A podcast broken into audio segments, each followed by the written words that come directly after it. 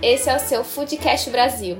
Olá, amantes da ciência e tecnologia de alimentos. Eu sou o Fábio Silva. E eu sou a Iris Braz.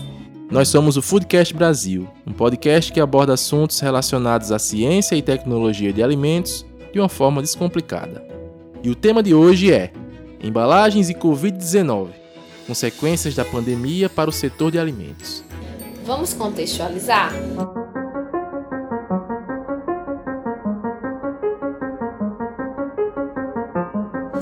Desde o aparecimento da Covid-19, a humanidade tem enfrentado desafios severos no que tange à readaptação e à manutenção dos serviços básicos. Em meio à maior crise humanitária e econômica do século, as consequências do novo coronavírus evidenciaram ainda mais a importância de algumas empresas para o enfrentamento da pandemia.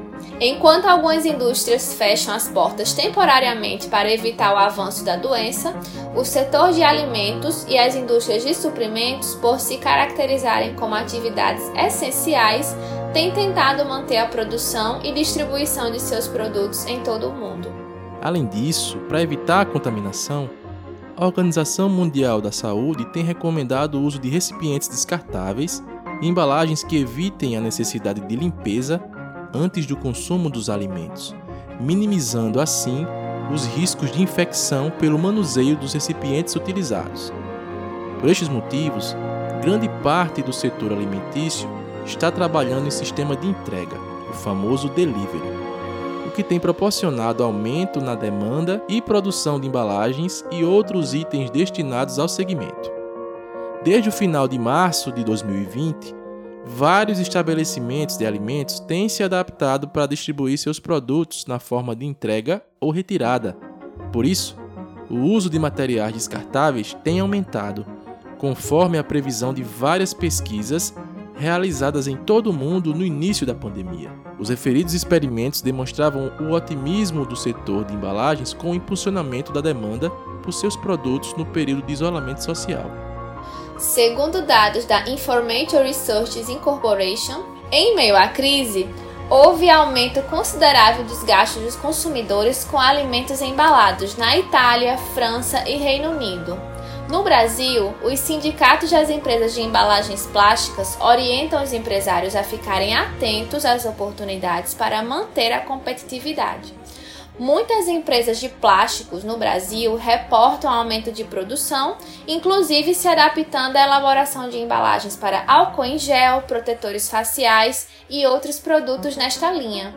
Este aumento na demanda e na produção chegou em um momento em que as empresas de alimentos e bebidas enfrentavam críticas sobre o impacto ambiental das embalagens descartáveis. Segundo o Ministério do Meio Ambiente, um terço do lixo doméstico é composto por embalagens e 80% destas são utilizadas apenas uma vez, sendo descartadas muitas vezes de forma incorreta. Entretanto, o surgimento do coronavírus fez mudar o cenário em relação às legislações que proíbem o uso de plástico e outros materiais descartáveis, com elevado potencial poluente. Agora, o uso de produtos descartáveis torna-se um aliado importante na prevenção da Covid-19. Em São Paulo, por exemplo, o Tribunal de Justiça suspendeu uma lei municipal que proibiria o uso de copos, pratos e talheres de plástico na capital a partir de janeiro de 2021. Algumas redes de fast food e varejo, incluindo duas grandes cadeias de café dos Estados Unidos, a Starbucks e a Dunkin' Donuts, proibiram o uso de copos e recipientes reutilizáveis. Supermercados americanos estão pedindo que as pessoas não levem suas sacolas retornáveis para evitar contaminação. Alguns governantes já estão solicitando doações para empresas do setor de plásticos, visando garantir que a sociedade tenha o acesso aos itens essenciais durante o combate ao novo coronavírus. Para ratificar essas informações, temos satisfação da participação de uma engenheira de alimentos aqui no Foodcast que atua no ramo de embalagens. Será que houve mudança no sistema de produção e distribuição desses suprimentos? Vamos saber um pouco mais agora.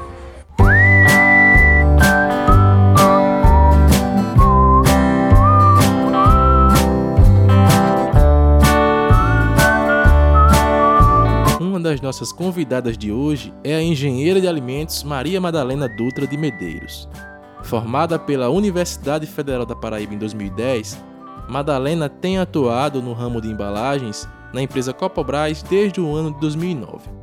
Madalena, seja bem-vinda ao Foodcast Brasil. Estamos muito felizes com sua participação. Ficamos honrados né, com seus posicionamentos ao longo da, da sessão de perguntas e fique à vontade aqui no nosso podcast. É isso aí, Madalena. Muito obrigado por ter aceitado participar do nosso programa. Assim como Iris comentou, é uma satisfação enorme. Gente fica honrado pela sua disponibilidade. Então, como a gente tem muitos ouvintes né, que trabalham e estudam temas relacionados à área de alimentos, que muitos deles têm é, interesse e curiosidade a respeito da área de embalagens, eu queria que você contasse um pouco para a gente sobre a sua trajetória profissional né? É, e como você, é, dentro do curso de Engenharia de Alimentos e também é, após finalizar o curso, se enveredou por essa área, que é a área de embalagens. Olá, pessoal! É um prazer fazer parte desse projeto. Agradeço desde já o convite e gostaria de explanar aqui meu orgulho e a minha admiração por mais esse trabalho que vocês vêm desenvolvendo, trazendo mais essa ferramenta que proporciona interação entre os estudantes e nós profissionais da área. Bem, a minha formação profissional vem sendo desenvolvida no Grupo Copobras. Sou coordenadora de gestão integrada de normas, responsável pelo sistema de gestão integrado, que na nossa empresa é composto pelos sistemas de qualidade, meio ambiente e segurança dos alimentos, como também coordeno o programa de melhoria contínua, que envolve ferramentas Lean e equipes de melhoria contínua.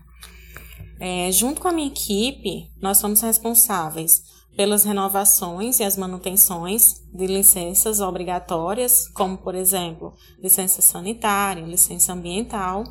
A gente coordena eventos de auditorias internas, é, sou guia de auditorias externas, é, a gente também auxilia é, o desenvolvimento de planos de ações corretivos e preventivos para melhoria de processos e de produtos.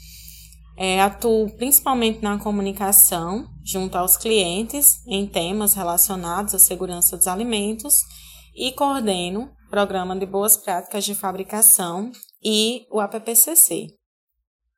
Com relação ao interesse em atuar nessa área, eu acredito que foi despertando é, com algumas experiências que foram vivenciadas desde é, a minha graduação na UFPB. Então, desde o do quarto período do curso, eu procurei me envolver em projetos de extensão, né, acompanhar a vivência de alguns profissionais, principalmente no laboratório de microbiologia 1, é, onde com apoio ali, o incentivo da professora Jane, me possibilitou conhecer ainda mais com relação à área acadêmica é, através de elaboração de artigos. Isso me ajudou muito a ampliar a visão, né? principalmente também através de participação em estágios, que foi o que eu consegui atuar naquele período. Então, por que, que eu busquei assim logo no início do, do curso? É, porque eu vi, a gente sabe, a gente conhece a área de engenharia e aí a gente se depara ali, logo no início, com todas aquelas disciplinas, né? De cálculo, de física, de química. Então, naquele momento, eu percebi que vivenciar somente as experiências das disciplinas talvez fosse desgastante. E aí eu não me identifiquei com essas disciplinas de engenharia. Então, eu me deparei com algo muito diferente do que eu imaginava antes de entrar no curso. E aí, essa vivência no laboratório, ela ampliou muito a minha visão. Eu consegui enxergar as possibilidades que essa área nos oferece, né? E aí foram surgindo também algumas dúvidas, assim, agora, em qual área eu vou apostar, o que que eu quero.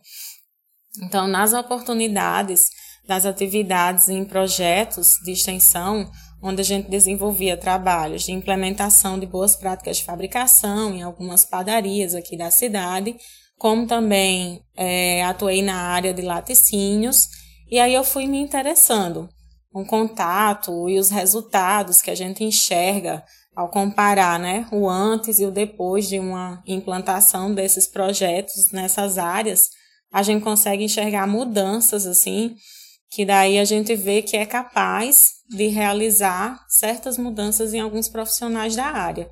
Muitas vezes tem aquelas pessoas que estão ali trabalhando com foco naquele produto, naquela atividade, e eles não percebem a importância e o impacto que esse nosso ramo ele pode causar nos consumidores. Então, isso me fazia brilhar os olhos, assim. Logo no início, eu falei, não, é aqui, é aqui que eu vou.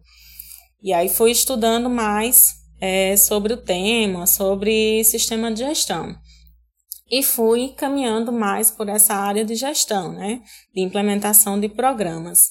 Então, nesse período, de praticamente ali o último ano do curso, foi quando o Grupo Copobras ele iniciou as atividades aqui na cidade de João Pessoa. Então, uma empresa de grande porte chegando à nossa cidade, que para mim ali pareceu uma oportunidade tentadora. Porque ali naquela época a gente não existia, né? Muitas empresas de grande porte aqui na nossa região. Então eu acreditei que seria um desafio interessante, né? Aprimorar o conhecimento em um tema novo para a segurança dos alimentos na, lá atrás. E também a gente sabia que já existia né, muitos controles, sabia da importância em toda a cadeia de alimentos, mas o foco na universidade é, foi é bem maior no alimento em si. Então, eu iniciei na empresa desde o período da faculdade, da universidade, e eu sigo desde então.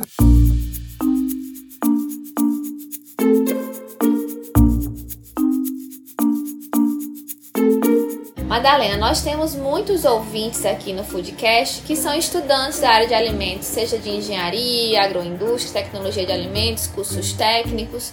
Você poderia falar para a gente sobre a sua chegada na empresa Copobras e também comentar a respeito dos desafios que você enfrentou na área como engenheira de alimentos, no caso como profissional? É, eu entrei no grupo em 2009, então eu ainda estava é, na graduação. Na verdade, quando eu entrei, eu era funcionária em Coplast, que é uma das unidades do grupo. Então, essa fábrica, ela tem como negócio as embalagens flexíveis. Acho que vale trazer um pouco mais né, do que são essas embalagens flexíveis, principalmente para os estudantes. Então, as embalagens fabricadas na nossa unidade, na grande maioria, são para clientes de fábricas de alimentos, como biscoito, massas de bolo, é, snacks, condimentos, é, bolinhos, chocolates e linhas de suplementos. Além também da linha de pet food, que é um segmento que se apresenta em ascensão assim no Brasil e que vem aumentando muito a criticidade de exigência né, na cadeia, por se tratar de uma área crítica, né, considerando a sensibilidade dos pets. Então, no início, é, quando eu entrei na empresa, a proposta foi desenvolver trabalhos mais próximos aos clientes. Entrei no controle de qualidade e aí os planos futuros seriam de implementações das normas né, para demais fábricas aqui da unidade, que além da Incoplast, a gente conta com outras duas fábricas nesse Parque Fabril, que são os negócios de descartáveis. Então, nas outras duas fábricas, é, os produtos são pratos, copos, potes, bandejas, oveiras, marmitas, entre outros, né, desse processo. Então, levando em consideração essa grande variedade de produtos, né, e toda a projeção que a empresa já planejava lá quando eu entrei, eu percebi que eu contaria com um desafio grande, assim, e muitas oportunidades de aprendizado e crescimento. Porque além dessa unidade aqui na nossa cidade, o grupo ele conta com mais cinco unidades que são distribuídas pelo Brasil. Então a empresa ela sempre buscou essa padronização de maneira corporativa, né? Assim como fazia parte também do planejamento estratégico, que era buscar essas certificações, inicialmente a ISO 9001, que é o sistema de gestão da qualidade, e a ISO 22000, que é sistema de gestão de segurança dos alimentos. Então a empresa desde o início, ela já galgava por clientes que são nacionalmente conhecidos. E essa essas normas, elas são requisitos básicos assim, né, para homologar é, o fornecimento para esses clientes. Então, no início, falando um pouco com relação aos desafios, a gente sabe que todo início, né, sempre ocorre aqueles desafios, a gente se depara. Então, principalmente, implantar requisitos de boas práticas, em conjunto ali com instalações de máquinas novas, né, de seleção de funcionários. É, de certa forma, foi tudo muito novo, como também nesse formato pode ter nos facilitado, né, é, a conseguir bons resultados, assim, porque desde o início a gente já foi moldando os comportamentos né, dos funcionários. É, outros desafios marcantes também durante essa trajetória que eu considero é implementação de procedimentos, né, que em conjunto ali com os processos para atendimento a esses requisitos normativos. É, é muito importante que a gente realize nesse formato, em conjunto com essas pessoas, né, porque a atividade ela tem que ser realizada com realmente com a participação dessas equipes, né, para que eles se sintam realmente os donos do negócio ali. É outro desafio que eu acredito que esse é um desafio para muitos profissionais da nossa área é a implementação de, do APPCC. Então, sem dúvidas, assim, é, é um dos maiores desafios e foi aqui, é para nossa nossa empresa né, para nós profissionais, porque além de a gente precisar buscar mais a fundo ali o conhecimento com todos os processos da empresa, é muito importante que a gente consiga manter engajados os membros né, da equipe APPCC para que eles possam realmente contribuir com um estudo vivo, né? E também muito importante é a gente desenvolver esses trabalhos, esses controles de APPCC, é, sempre incentivando o envolvimento de toda a equipe operacional. Então, esse é um ponto assim que a gente preza muito, que é desafio, mas é um formato que a gente acredita muito, que é trabalhar muito próximo ali das pessoas que realmente têm um contato com o produto, né? Porque são eles que fazem acontecer. Então, a gente trabalha muito no sentido de que o operacional se coloque como consumidor, que realmente é, que pense lá fora na sua família, que pense no consumidor e que tenha orgulho né, de entregar produto seguro para o um mercado. Então a gente trabalha muito voltado para nesse sentido, assim, junto ao operacional. É, e eu, eu considero também um outro desafio, que é diário, eu diria, que é a gente faz a gente pensar fora da caixinha, né, que é estabelecer junto com a estratégia da empresa a necessidade de investimentos em melhoria. Então, nesse sentido, a gente desenvolve muito a nossa habilidade de negociação, né? Porque a gente consegue unir o nosso conhecimento técnico com argumentos que são pautados na importância de investimentos e esses investimentos eles são relacionados com o bem-estar e a saúde do consumidor. Então fica mais claro para a alta direção que a nossa responsabilidade ela vai além dos muros da empresa quando a gente está falando de segurança dos alimentos. Bem, agora entrando um pouco mais sobre a temática do episódio, é, considerando que várias empresas em todo o mundo têm reportado, Madalena, ao longo desses últimos meses, é, no caso da empresa que, em que você trabalha, houve realmente um aumento da demanda e da produção de embalagens? É, a pandemia ela acelerou tendências e evidenciou a importância dos descartáveis e embalagens flexíveis com relação à higiene e segurança, né, que são fatores fundamentais no combate de doenças como a COVID-19. Então, esses produtos, eles vêm ganhando cada vez mais espaço em estabelecimentos de saúde e indústrias e diversos segmentos que movimentam grande número de pessoas né, e que oferecem serviços de alimentação. É, o formato delivery, por exemplo, ele vem em forte ascensão. É, e a pandemia, ela também trouxe uma importância ainda maior ao pré-embalamento. Então, essa prática ela acontece em todo o mundo, né, principalmente para produtos que, por hábito, eles ficam dispostos na forma granel, como os setores de frutas, legumes, verduras e hortaliças, que vem sendo né, totalmente repensado devido à necessidade de redução do manuseio ali no ponto de venda. Então, os flexíveis e descartáveis, eles são uma solução barata, né, simples e segura. Então, sim, vem acontecendo um aumento né, de demanda, principalmente nessas áreas que eu mencionei.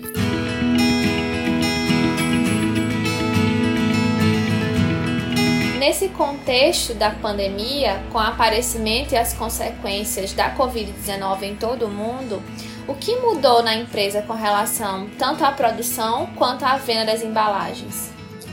Com relação às atividades na produção, como até o presente momento não há evidências científicas que comprovem que o coronavírus seja tra transmitido por alimentos, entretanto, a gente já conhece, né, que a transmissão ela pode ocorrer por meio do contato entre pessoas ao tocar as mãos em superfícies contaminadas. Nós aprimoramos ações através do comitê de crises onde o foco principal é evitar a contaminação dos nossos colaboradores e zelar pela saúde dos mesmos. Então, como principais ações, eu posso destacar é, reforço nas orientações né, e nos cuidados que estão sendo redobrados, com ênfase para a correta higienização de mãos, é, uso de álcool, incluindo para limpeza de ambientes e utensílios na produção, é, estamos trabalhando fortemente na divulgação e treinamentos informativos para garantir a comunicação adequada com os nossos colaboradores no sentido de orientar os protocolos de saúde e segurança, né, com ênfase na prevenção de contaminação. É, além também de ações como controle de visitas, né, de entrada de visitas, é, verificação de temperatura em todas as entradas do, dos turnos, é, obrigatoriedade do uso de máscaras durante todo o expediente, obrigatoriedade de utilização das barreiras sanitárias em todas as entradas das fábricas e no restaurante, como também é, aumentamos a frequência das limpezas, higienizações e desinfecções dos ambientes. É, já considerando o mercado né, e comercial, a maior mudança foi o olhar em relação aos produtos descartáveis, que vinham sendo atacados de forma errônea, já que a verdadeira questão nessa pauta é o descarte correto e não o plástico, né, que tem alta capacidade de reciclagem. Então, entendendo isso, os flexíveis e os descartáveis, eles ganham espaço no mercado em novas aplicações, né? Devido à necessidade de higiene e segurança, é, fez com que novos segmentos aderissem a eles. Né? Exemplos que nós já falamos aqui, como os setores de frutas, né, de legumes. Então, isso faz com que estejamos atentos às novas necessidades do mercado, né, trazendo soluções que unifiquem a praticidade, higiene, segurança e a sustentabilidade.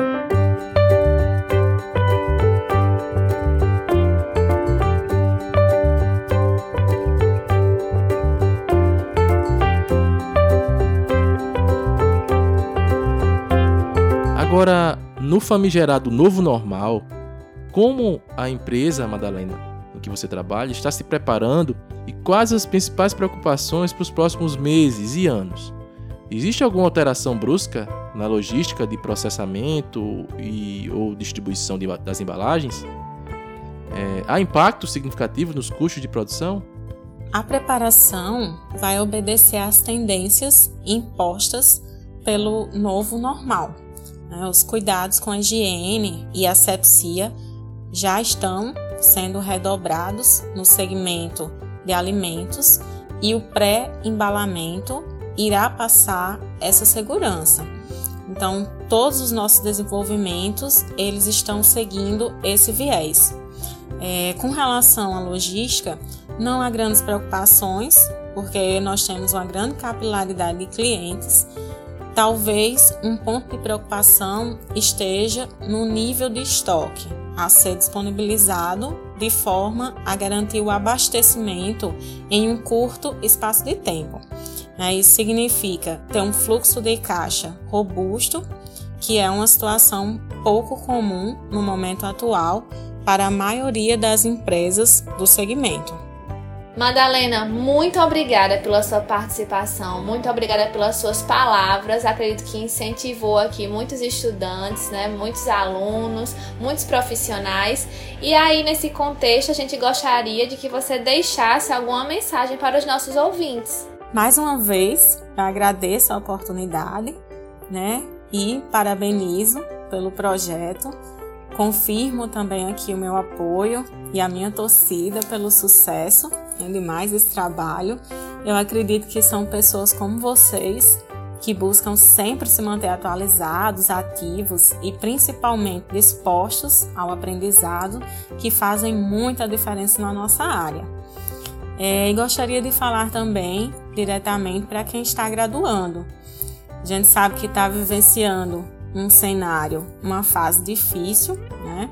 Pode acontecer de quem estava ali animado com o curso, de certa forma, dar uma desacelerada, mas eu gostaria de falar que vale a pena, sabe? Vale a pena a gente insistir, vale a pena a gente estudar, é, principalmente agora, nessa fase, vale olhar de uma forma diferente, buscar novos conhecimentos, pensar um pouco quem que eu quero ser nesse mundo de mercado. Né? Eu acredito que olhando para dentro facilita muitas transformações fora. Então as portas se abrem para quem está disposto realmente a mostrar para que veio, né? O que quer. E a nossa área, ela é ampla. Então, são diversas possibilidades de atuação. Quando a gente pensa na vasta quantidade de alimentos, né, que a gente pode se especializar, os itens que fazem parte da cadeia de suprimentos, ainda tem a área acadêmica. Então, são inúmeras possibilidades.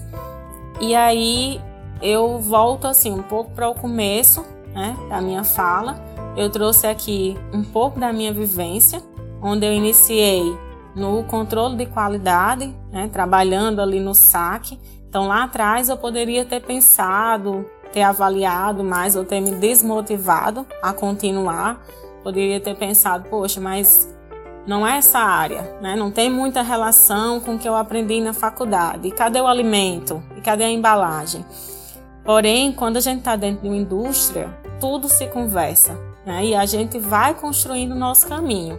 Então, hoje, meu novo desafio nessa mesma empresa é implementar os requisitos para é, conquistarmos a certificação da FSSC 22000, que é uma das normas reconhecidas né, pelo DFSI e que já se comporta assim como um novo requisito mínimo para garantir fornecimento é, em produtores e fabricantes de alimentos.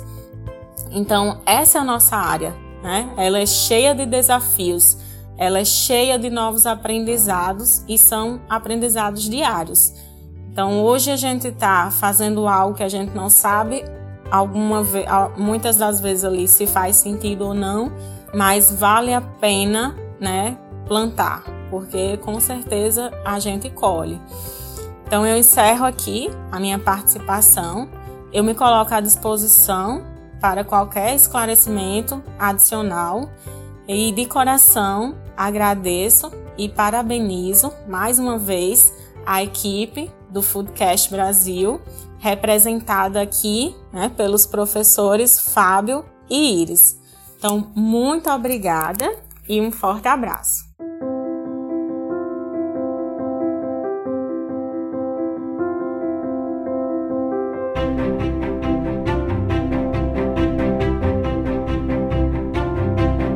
Os desdobramentos da Covid-19, mais atenção tem sido dada à resiliência da cadeia de suprimentos da indústria de alimentos em tempos de crise.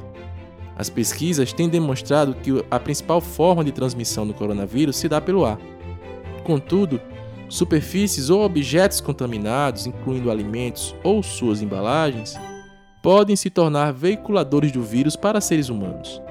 Algumas pesquisas científicas publicadas em revistas de alto fator de impacto relatam que o vírus da Covid-19 pode permanecer por horas em superfícies plásticas, metálicas e de vidro, o que inclui bancadas de manipulação de alimentos e embalagens. Em um contexto de integração e globalização da economia mundial, a Covid-19 tem trazido desafios severos para a cadeia de suprimentos da indústria de alimentos novas maneiras para produzir, obter matérias-primas, processar alimentos e fazer com que eles cheguem à mesa do consumidor atual sem trazer riscos de contaminação, representam hoje uma das maiores preocupações, tanto para quem está precisando vender quanto para quem deseja consumir. A indústria e os pequenos produtores estão se adequando aos novos protocolos da OMS para a produção segura de alimentos em meio à pandemia. Mas garantir que o alimento chegue sem resquícios de contaminação pelo novo coronavírus até a mesa do consumidor não é uma tarefa nada fácil, considerando-se toda a logística envolvida na elaboração e distribuição desses alimentos. Por este motivo, vários consumidores têm adotado a prática de limpar e higienizar as embalagens dos produtos que chegam às suas residências. Muitas pessoas têm se sentido inseguras com relação a esse procedimento. Será que existe muita variação nas formas de higienização das embalagens de alimentos que estão sendo praticadas pelos consumidores? Na boa, minha vida virou lavar produto. Existe o coronavírus, existe o coronavírus imaginário. O coronavírus fica até 72 horas na superfície, mas o coronavírus imaginário é aquele que está sempre na superfície, que a gente acha que lá no fundo ele sempre está lá, que a gente não limpou direito. Por exemplo, uma latinha começa aqui, eu, lavei tudo, mas se eu abrir a latinha, dentro da latinha pode ter coronavírus. Eu confesso que cada vez que eu vou no supermercado eu penso, por que, que eu vou comprar isso? Eu vou ter que lavar uma abobrinha. Tá bom, lavei a abobrinha, lavei a abobrinha. A pessoa também pegou essa abobrinha para ver se a abobrinha estava boa. Ela estava com coronavírus, ela botou a abobrinha lá, aí eu peguei a abobrinha com coronavírus. Ou seja, o tempo que eu peguei coronavírus, eu só cheguei lá em casa. Será que do supermercado até minha casa eu já peguei? E tem uma hora que você enche o saco de tanto fazer supermercado, de tanto lavar compra, e você pensa, quer saber de uma coisa? Eu vou lavar porra nenhuma e vou deixar aqui, ó. Igual um bicho. 72 horas ninguém toca. Quem disse? Quem falou, quem teve certeza, qual foi o cientista que comprovou que era 72? Vai que não é 72, vai que é 78, vai que é 86. Quem tá zen nessa pandemia? Quem tá zen lavando ovo por ovo? A gente passa o dia inteiro lavando coisa. Ou a gente está lavando o prato que a gente comeu, ou a gente está lavando a compra que a gente comprou. Aí nessa compra a gente faz uma comida, a gente lava o prato da comida. Você tá entendendo? Eu sonho que eu tô faxinando, eu sonho que eu tô discutindo com alguém faxinando. E outra coisa, não me venha com um papo de que lavar é terapia. Lavar não é terapia. Terapia, terapia, lavar é lavar. Sabe que a gente vai, uma vez na vida, voltar a comer uma fruta na feira, cair uma coisinha no chão, você faz e bota na boca? Ou será que a gente vai achar normal passar uma vida inteira lavando ovo por ovo? Deus nos abençoe. Vamos ouvir o relato de alguns dos nossos ouvintes sobre como eles estão realizando o processo de higienização dos alimentos. A primeira ouvinte que a gente tem aqui é a doutoranda da Universidade Federal de Lavras, né? Minha orientanda ainda, a Edilaiane. A Edilaiane comenta o seguinte: Aqui em casa, eu uso solução clorada a 1% na maioria das coisas. Os vidros e latas prefiro lavar com água e sabão. Alimentos como pão, presunto, queijo, dentre outros, fracionados, após higienizar a embalagem, transfiro para um recipiente limpo com tampa. A Naya Paiva, que é engenheira de alimentos lá da Federal Rural de Pernambuco, lá em Garanhuns, é sua ex-aluna, Fábio? É. Ela respondeu, ela respondeu o seguinte: Eu não tenho. Deixo para minha irmã hipocondríaca. Melhor coisa, meu Deus. ela borrifa álcool nas sacolas, aí depois tira tudo de dentro, pega um pano limpo e borrifa álcool em cada coisa para poder guardar. E aí você que tem um irmão hipocondríaco, alguém hipocondríaco na sua casa, você se aproveita dessa situação, não é isso? Professora Estefânia, do Departamento de Gastronomia lá do CTDR da UFPB, né, que foi nossa convidada no último episódio né, da nova série. Isso mesmo. Ela comenta que aqui em casa a sanitização é feita com hipoclorito a 0,5% em tudo que é embalado. Aplico nas superfícies. Frutas e verduras deixo em imersão por sei lá quanto tempo. É a mesma coisa Jesus. que eu tô fazendo aqui em casa também. Deixa em imersão até Deixa lembrar aí novamente. na fé, né? É. Mal não faz. Temos também, Fábio, o depoimento do Pedro, que é biólogo lá do CCHSA, Campus 3, né? Então ele diz o seguinte: a preocupação ela já começa no supermercado, com a utilização de luvas e a escolha de uma pessoa só para sair para fazer as compras. Como sou hipertenso, vou muito pouco. Minha irmã mais nova quase sempre quebra esse galho para nós. Quando eu vou, ao chegar, deixo tudo na garagem e vou primeiro tirar a roupa, tomar um banho, colocar a roupa para lavar, para depois começar a limpeza das compras. Aí vou trazendo de saco em saco para dentro de casa, de um em um, tiro os produtos que vêm embalados e borrifo a solução de água sanitária, deixo agir por alguns minutos e seco um por um para poder guardar. Gente, que trabalho! Com frutas e. Pois é, com frutas e verduras, vai tudo para a solução de água sanitária para poder ir para o canto certo. Inclusive bananas, laranjas, tudo. Que era algo que a gente nem precisava fazer isso, né? Assim que banana, laranja, né? É, os sacos são todos jogados no lixo. Carnes, eu higienizo a embalagem, jogo fora e coloco em outra para poder congelar. Demora mil anos para fazer isso. É, Antes, antes de ver seu comentário, o Pedro já estava aqui, né? Dizendo: Meu Deus, quanta coisa! Ainda não acabou. Ovos, leite, queijo, polpa de fruta. Eu não preciso desse protocolo todo porque trago do sítio. Manda Mas pra cá, o- pra casa um pouquinho. É, também pode dividir com a gente. Com. Mas o resto, tô já fazendo um pop. Você já tem um pop, é só escrever o pop É agora. só organizar. dá- É só organizar, O já copo pode- tá feito. tá pronto, até a ordem, tá tudo certo.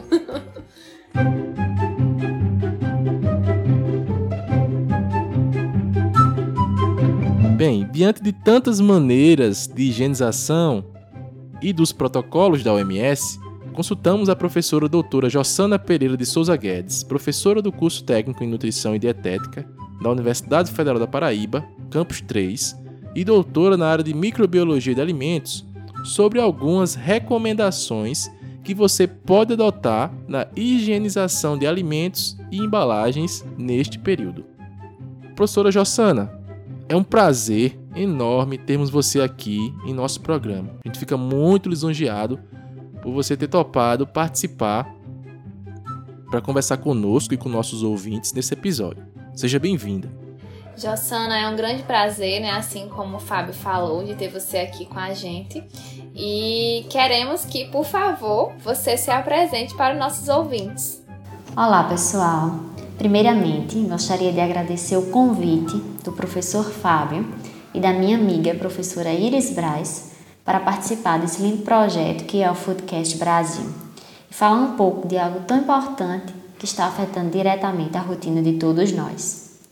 Sou Jossana, nutricionista graduada pela Universidade Federal da Paraíba, mestre e doutora em nutrição pela Universidade Federal de Pernambuco, com dissertação e tese defendidas com temáticas na área de microbiologia de alimentos. Sou docente do Departamento de Gestão e Tecnologia Agroindustrial e atuo no curso técnico em nutrição e dietética do Colégio Agrícola Vidal de Negreiros, escola vinculada ao UFPB, que fica localizada no campus 3, na cidade de Bananeiras. Queria saber, Jossana, quais são os principais cuidados né, para evitar a Covid-19 quando a gente vai receber as refeições prontas para o consumo que são entregues em domicílio? Bom, antes de falarmos dos cuidados que devemos ter no recebimento de refeições prontas para o consumo, é importante destacar a maneira pela qual ocorre a transmissão do novo coronavírus. A transmissão acontece de pessoa para pessoa e se dá por contato com secreções contaminadas, como gotículas de saliva, espirro, tosse e catarro. Essas gotículas podem ficar suspensas no ar por minutos ou poucas horas. Por isso, o contato pessoal próximo, o toque, o aperto de mão, o abraço precisam ser evitados. O distanciamento social é fundamental para que possamos conter a disseminação do vírus. Além disso, o contato com objetos ou superfícies contaminadas também pode promover a contaminação. A partir do momento que você toca em um objeto ou superfície contaminada e depois leva essa mão à boca, ao nariz ou aos olhos. A partir daí, o vírus pode entrar no corpo do indivíduo, que pode desenvolver a Covid-19, nome dado à doença causada pelo novo coronavírus. O indivíduo é, contaminado pode desenvolver a doença nas suas formas leve, moderada ou severa, ou pode nem apresentar sintomas. Por isso, diante do que foi dito e considerando que o vírus pode permanecer em superfícies, quais seriam os cuidados necessários ao receber alimentos prontos para o consumo em casa? As recomendações no momento do recebimento do alimento são as seguintes.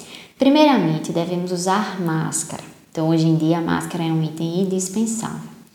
Ao receber o alimento, precisamos também manter uma distância de pelo menos um metro do entregador.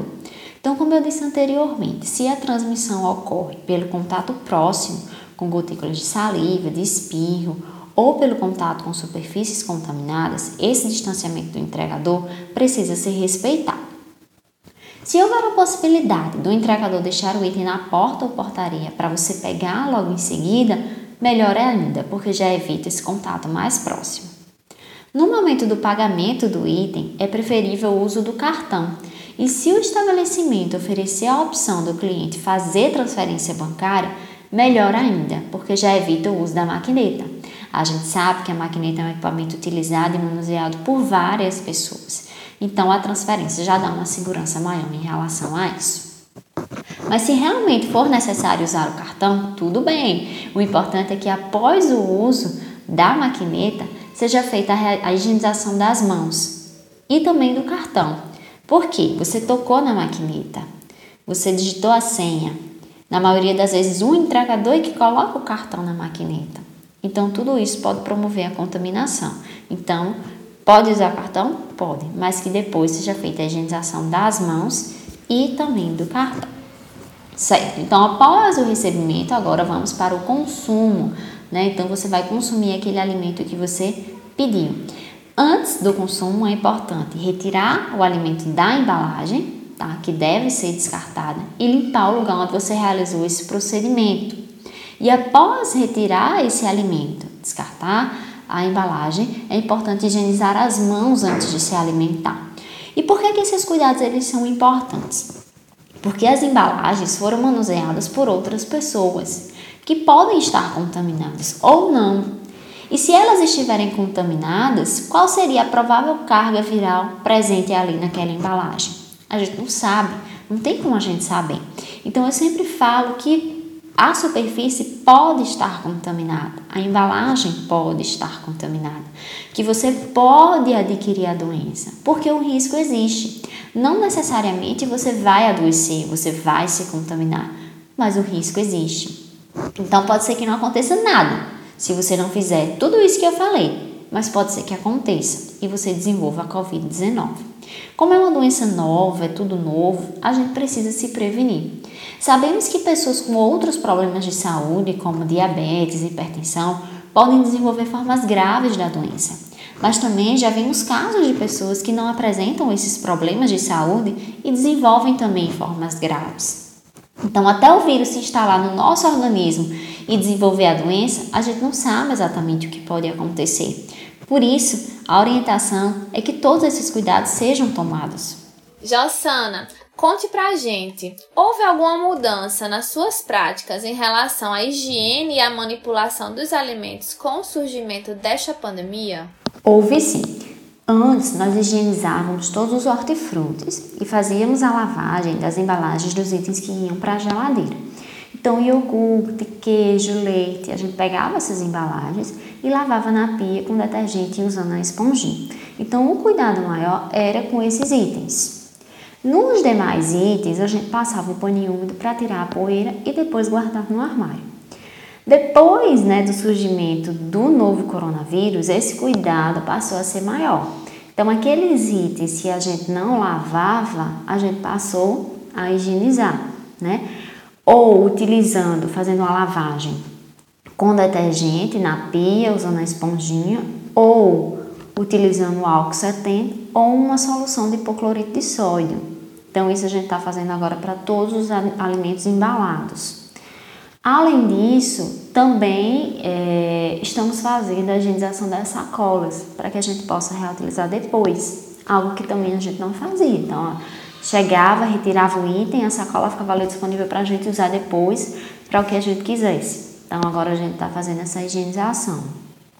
Aumentamos a frequência de higienização das mãos, utilizando o álcool gel, apesar também de ser um hábito nosso fazer essa higienização das mãos. Inclusive, o meu frasquinho que eu ando com ele na bolsa é, foi um presente de professora Iris de uns anos atrás. É, e também é, o meu esposo, ele é até engraçado, uma situação um pouco engraçada, ele ganhou de presente é, de uma turma dele, de alunos. Ele ganhou um presente, uma cesta, e nessa cesta um dos itens era um, um frasco de álcool gel. Né? Por quê? Porque os meninos viam que ele fazia né, a utilização desse álcool gel, ele também tinha um frasquinho pequenininho, e aí por brincadeira, na descontração, os meninos fizeram, presentearam ele com, com esse álcool gel. Isso, minha gente, bem antes da gente pensar em surgir a, a pandemia. É, e o recebimento dos deliveries também a gente passou a ter um maior cuidado manter o distanciamento, é, utilizar a máscara e evitamos, né, a partir de então, colocar essas embalagens na mesa para a gente se servir. Então a gente recebia, colocava na mesa, se servia e se alimentava. Isso a gente já não faz mais, a gente já descarta aquela embalagem, tá? E coloca o alimento no, prato ou, ou, em qualquer outro utensílio adequado para isso. Uh, aumentamos também a frequência de higienização de outros itens, como celular, carteira e cartão, né? que a gente manuseia com uma frequência também considerável. Então, a gente passou a, a, fazer a higienização desses itens, apesar da gente também já fazer a higienização dos nossos celulares. Uma vez ou outra a gente estava ali é, fazendo essa higienização dos celulares, mas isso passou a ser bem mais frequente é, a partir do surgimento do novo coronavírus. Então, basicamente, né, os cuidados eles foram redobrados, foram um pouco ampliados é, para que a gente pudesse se proteger é, do vírus.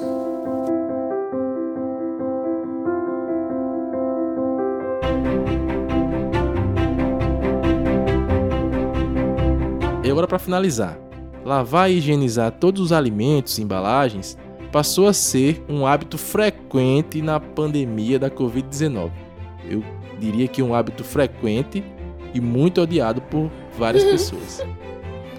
Alguns médicos e cientistas têm afirmado que ainda não há evidências de que as pessoas possam contrair a Covid-19 de alimentos ou de embalagens de alimentos.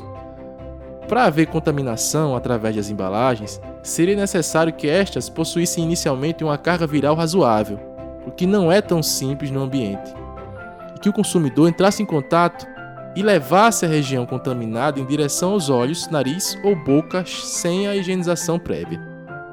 Diante de tantas informações sobre as formas de prevenção da Covid-19, é realmente necessário lavar cada embalagem lavar cada embalagem de alimentos individualmente? Quais as principais recomendações para que os consumidores consigam minimizar o risco de contrair o novo coronavírus no momento da compra dos alimentos? Realmente, essa, esse questionamento ele é muito frequente. Né? Então, no início da pandemia, nós fomos bombardeados com muitas informações sobre isso. Mas é importante que a gente busque essas informações de fontes confiáveis.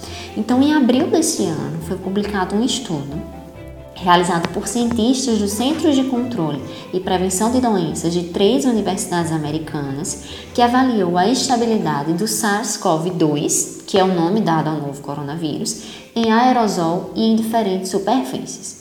Então, esses resultados obtidos por esses pesquisadores mostraram que o novo coronavírus permaneceu viável por mais tempo no plástico e no aço inoxidável, que são materiais bastante utilizados no dia a dia da população e que eles foram detectados em até 72 horas.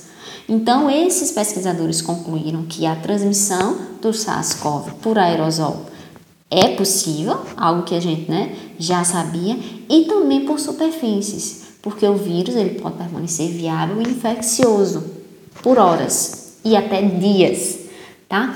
Mas como foi um estudo realizado em laboratório, que simulou as condições avaliadas, é preciso cautela ao extrapolar esses resultados para uma condição real, considerando principalmente a carga viral inicial existente na superfície e considerando também que essa carga viral ela vai diminuindo com o passar das horas e consequentemente reduzindo o risco de contaminação.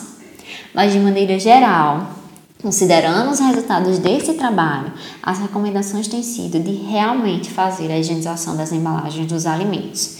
Eu sei que é trabalhoso, que demanda tempo, mas precisamos incluir essa atividade na nossa rotina. Então, por isso, a resposta é sim. Realmente é necessário higienizar todas as embalagens individualmente, pois o risco existe.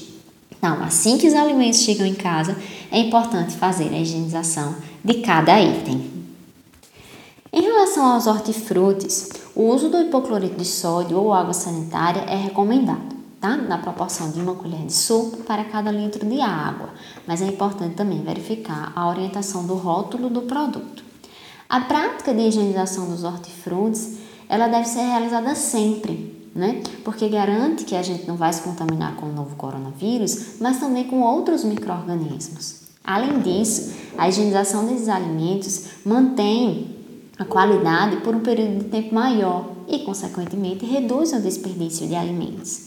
Então, a higienização dos hortifrutis é uma prática extremamente importante e que, é, para muitas pessoas, passou a fazer parte da rotina após o surgimento do novo coronavírus, quando na verdade é uma prática que deveria ser é, realizada desde sempre né? Para que a gente evite a contaminação por outros micro-organismos e mantenha a qualidade do alimento, tá? No caso dos alimentos embalados, a lavagem com água e sabão ou a desinfecção com álcool 70% ou a utilização de uma solução de hipoclorito de sódio é suficiente. Por quê?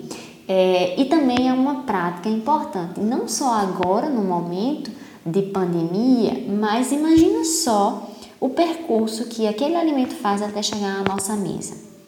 Vamos imaginar da prateleira até a nossa casa. Não vou nem entrar no mérito do, desse caminho, desse percurso que o alimento faz até chegar no supermercado. Então ele está ali na prateleira, a gente pega e coloca no carrinho. Os carrinhos de supermercados são, não são higienizados com frequência, né? Então, dependendo do local, a gente percebe uma, um grande acúmulo de sujidade ali. Então, a gente coloca no carrinho, depois a gente coloca na esteira do caixa, a gente coloca na balança. Esse alimento, é, o, o caixa pega, o operador do caixa, rapaz que empacota também pega, a gente coloca na sacola, essas sacolas a gente pode colocar no nosso carro, uh, no tapete do carro, no banco do carro, que talvez também não, não esteja tão limpo assim. E quando a gente chega em casa, o que é que a gente faz? A gente deixa no chão, a gente coloca na pia, coloca na mesa. Então, essa limpeza desses itens é, é muito importante, não só diante da realidade de pandemia que a gente está vivendo no momento tá? Então todo mundo precisa ter cuidado também com as sacolas. Como eu disse, a gente pega a sacola, coloca no banco do carro, chega em casa, coloca no chão. É, então a sacola, se você pretende utilizar depois, ela precisa ser higienizada. Ou você pode descartar, tá? Então esses novos hábitos adquiridos nesse período de pandemia são muito importantes né, para a qualidade dos alimentos, para a garantia de que você não vai é, desenvolver outro tipo de doença, não necessariamente a Covid-19.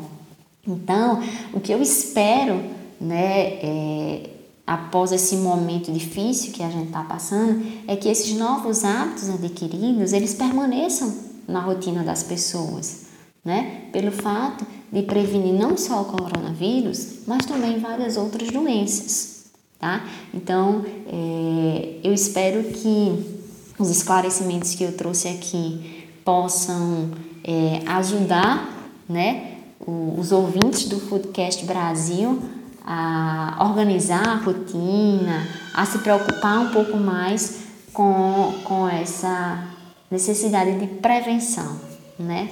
Porque, como eu disse anteriormente, o risco existe. Ele pode ser pequeno, pode ser mínimo, mas ele existe.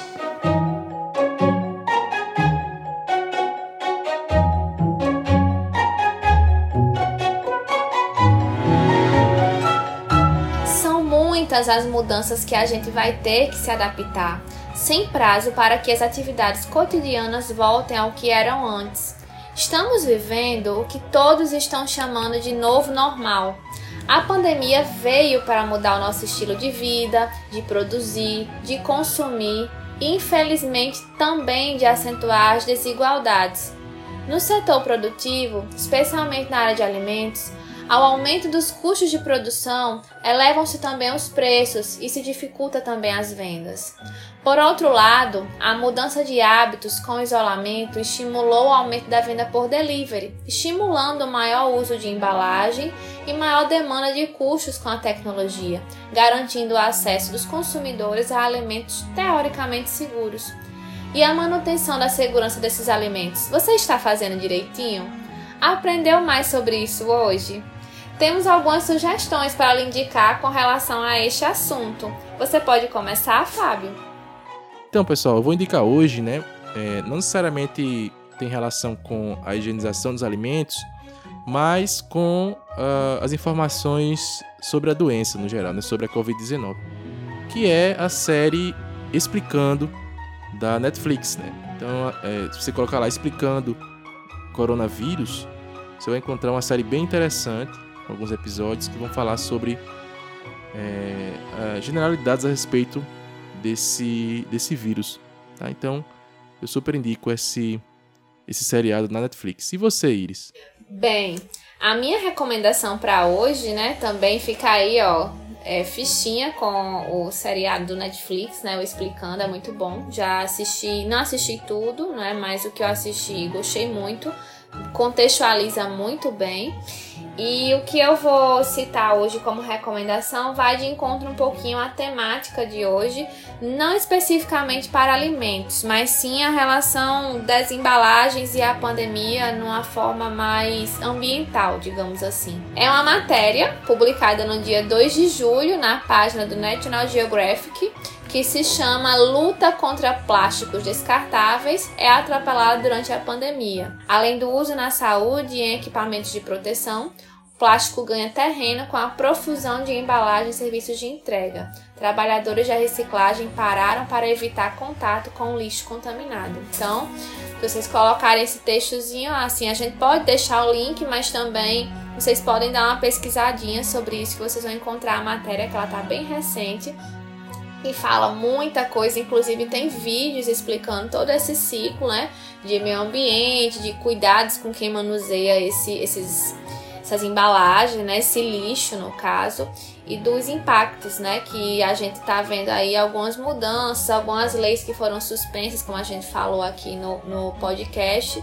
Então a coisa está mudando, né? E a gente está observando aí que a pandemia veio para mudar muita, muita coisa, que a gente tava conseguindo algumas conquistas, mas a gente vai ter que se reinventar, não é, Fábio? É verdade.